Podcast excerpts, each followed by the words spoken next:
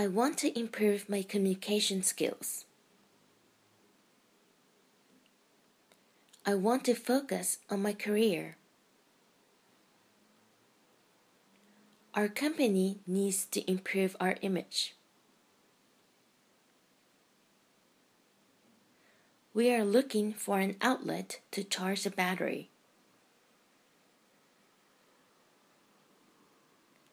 I left my laptop computer on my desk.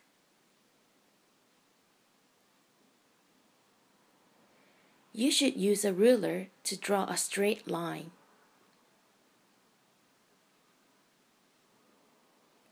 Can I borrow your stapler? I'm an office worker. He is my coworker. Pleasure to meet you, Tom. Pleasure to meet you, Mr. Smith.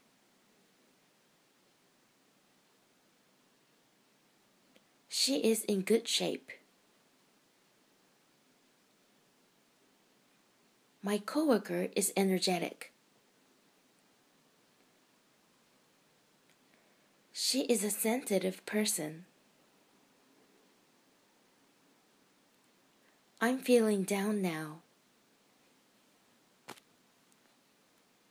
It depends. I take notes when I talk to my boss. They are the top 10 IT companies. Give it a try. You can do it. Our customer wants to complain. It comes with a case. I asked the receptionist for a wake up call. It's for free. My boss and I are getting along well. This is my boss, Mr. Smith.